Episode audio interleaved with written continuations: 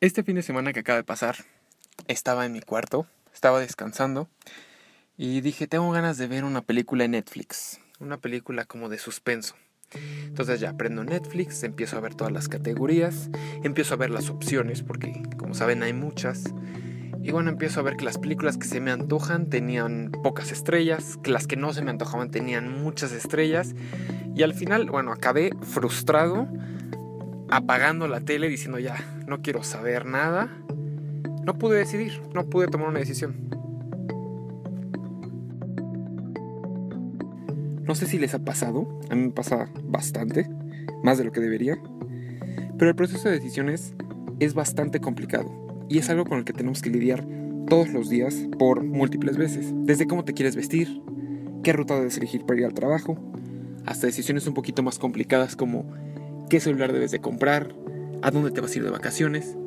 Y bueno, están las decisiones que podrían cambiar tu vida totalmente, como qué carrera deberías de elegir, si te tienes que casar o no con esa persona, si te tienes que ir a vivir a otro país o no. Tomar decisiones es un proceso bastante complicado creo que es momento de que debamos investigar un poquito más.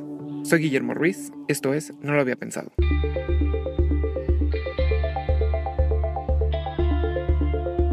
Ciencia, psicología, entretenimiento. No lo había pensado. Un podcast semanal. Todos los martes, un nuevo episodio.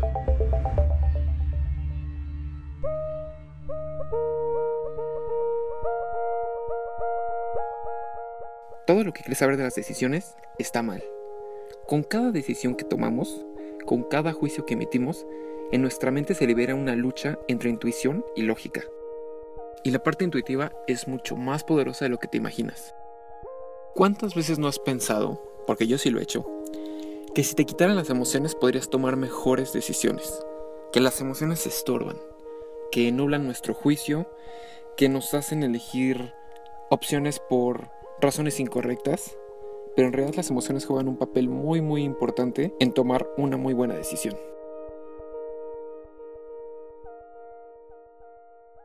El profesor Daniel Kinman y su colega Amos Tversky descubrieron que el cerebro funciona con dos partes, la parte intuitiva y la parte lógica. La parte lógica es totalmente racional, toma decisiones de acuerdo a estadísticas, a datos que tiene.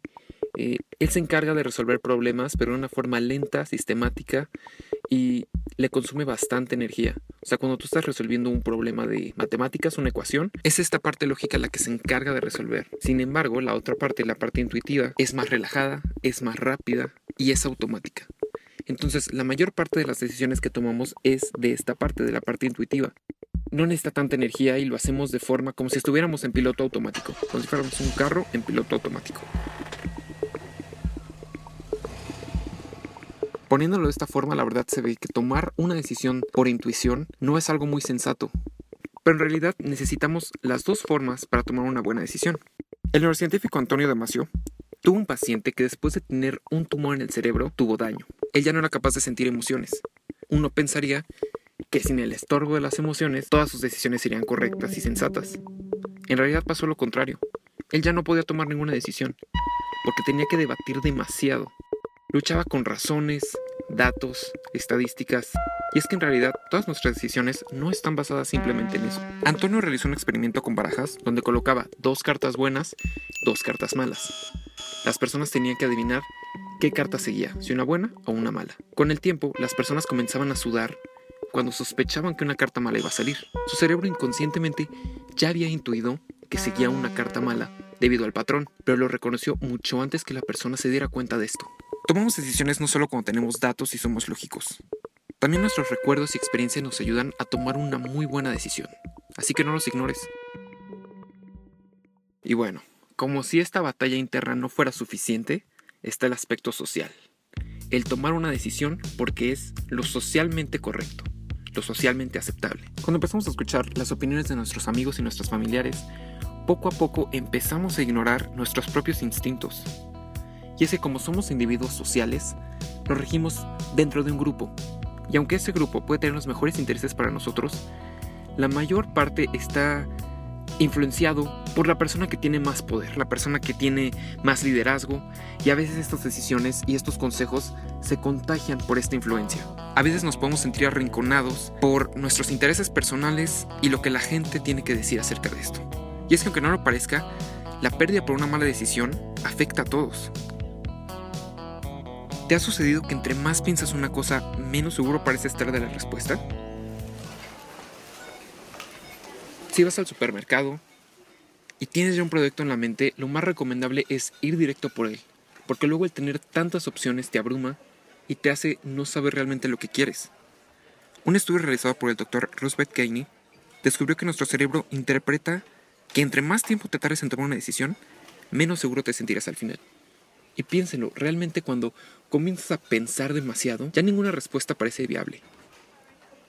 Si se pudiera establecer un proceso para la toma de decisiones, sería algo como esto. Primero determinas un objetivo, después determinas la importancia. Luego, analizas las opciones disponibles para alcanzar ese objetivo.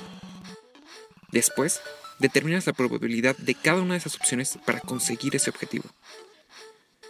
Luego eliges la opción con mayor número de probabilidades para lograrlo. Luego viene la experiencia. Ya una vez tomada la decisión, eh, volverás a este recuerdo para saber si fue la opción más viable. Entonces supongamos, pongamos un ejemplo.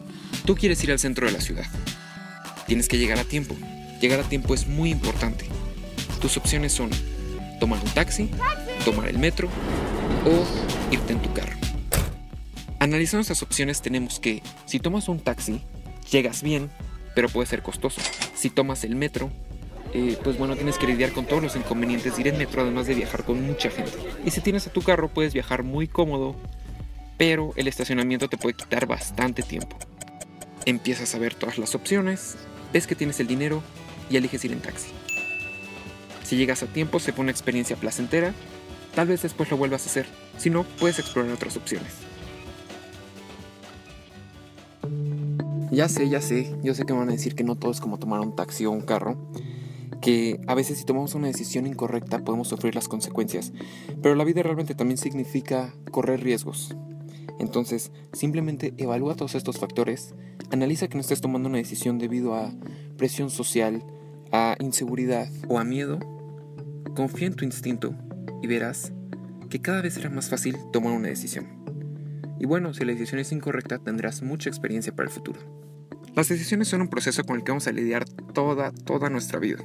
Y entre mejor sepamos los factores que influyen en nuestras respuestas, mejor decisiones tomaremos Generalmente, el tener resultados poco satisfactorios se debe haber tomado decisiones equivocadas. Así que antes de establecer tu objetivo, pregúntate, ¿qué es lo que realmente quiero? Soy Guillermo Ruiz. Esto fue No lo había pensado. Hasta la próxima.